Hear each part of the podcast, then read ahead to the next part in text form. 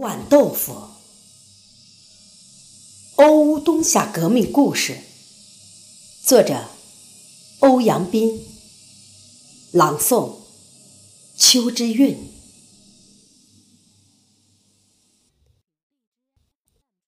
出发前，连长叫住欧阳克陶：“你留下来做豆腐，中午改善伙食。”当红军前，客陶妈经常帮村民做豆腐。她打过下手。这天，之前队送来黄豆，正好做几锅豆腐。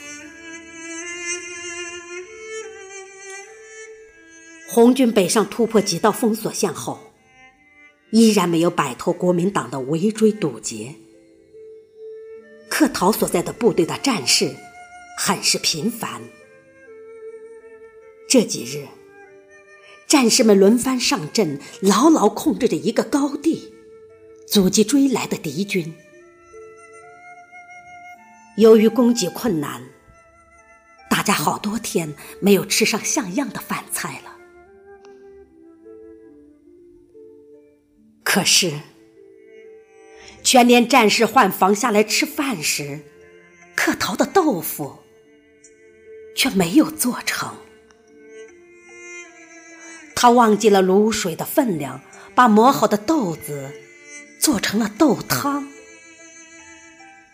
克陶举手要抽自己，被连长阻止。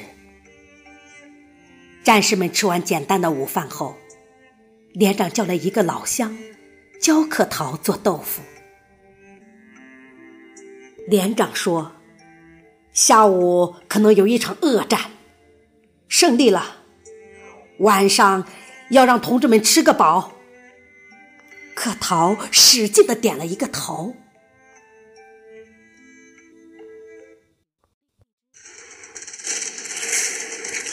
下午的枪声果然相当激烈，山头传来的噼里啪啦和轰隆轰隆的声响。盖过了客陶磨豆子的吱吱声，他的心思早已飞向战场，想着敌人一排排倒下的场景，不由得加快了推磨的节奏。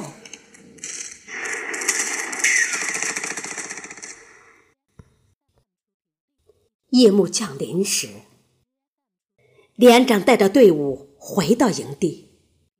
柯陶立即把准备好份数的滚烫的豆腐一碗碗端给战士们，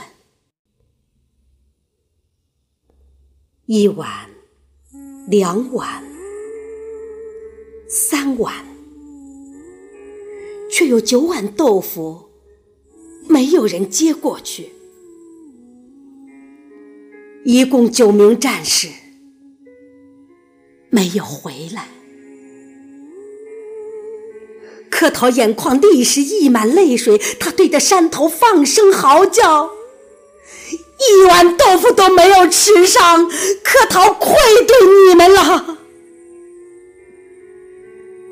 他拿过一个竹篮，盛上九碗豆腐，要向山头上走去。连长拉住他说：“马上要撤退了。”柯陶说：“我要给烈士们送过去。”执意要上山，抬腿便急急走进了漆黑的夜。连长赶紧让两个战士燃着火把跟去，命令：“快去快回！”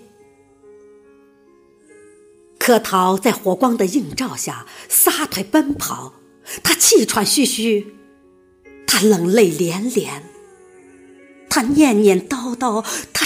颤颤巍巍。此刻正是战斗间隙，被红军打退的敌人尚在山下观望。可陶和两个战士攀上高地后，跌跌撞撞的来到连长带着大家垒起的坟堆前，咔的跪了下去。大贵，我来迟了。请生，我来迟了，春发，我来迟了。可陶叫着一个个烈士的名字，站起来，把一碗碗豆腐摆到九个坟堆前。一碗，客陶都要悲切切的说上一句：“怪我，一碗豆腐没有吃上，你就走了。”白璧，他从口袋里掏出烟包，抖着双手卷好九支烟，对着一个战士的火把。一一点着，他把烟放在一碗碗豆腐边上，再次跪倒，哽咽地说：“吃吧，这碗豆腐好嫩呢，这碗豆腐好香呢，这碗豆腐。”好甜呢！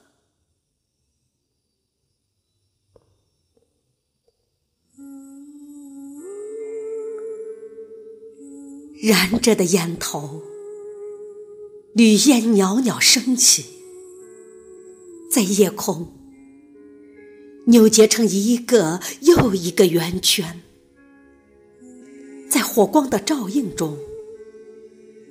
呈现出一道乌黑的艳红，九位烈士仿佛在大口吃着客陶摆下的豆腐。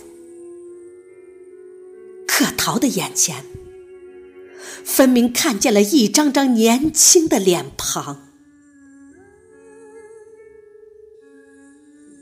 敌人上来了，两个战士叭的熄灭火把，三个人迅速扑倒在坟堆旁。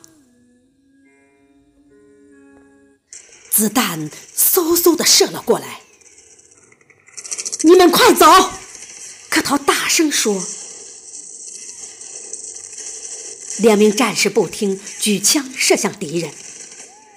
客陶不容分说的夺过他们的枪，伸手重重的各自拍了一下两个战士的肩膀，大吼一声：“快走！”在两个战士。连滚带奔的离开客陶的同时，客陶的枪口喷出了火一样的子弹。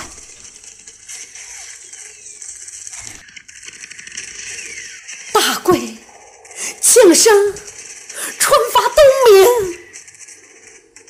他又一次喊了一遍烈士的名字，更嘹亮的报了一句：“可陶来陪你们了。”这一声爆喊。连同弹药的轰鸣，撕裂了黑黑的夜空。连长带人增援的路上，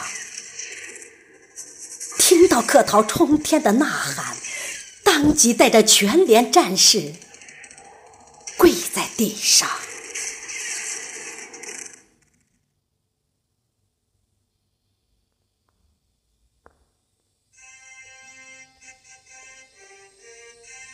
解放后，陪同客套上山送豆腐的两名战士之一欧阳可称回到家乡，他向乡亲们一遍又一遍的讲着客陶的故事。一次，有一个后生仔问：“干嘛要给死了的人送豆腐？”可称回答。我们是红军，是最讲情义的好汉。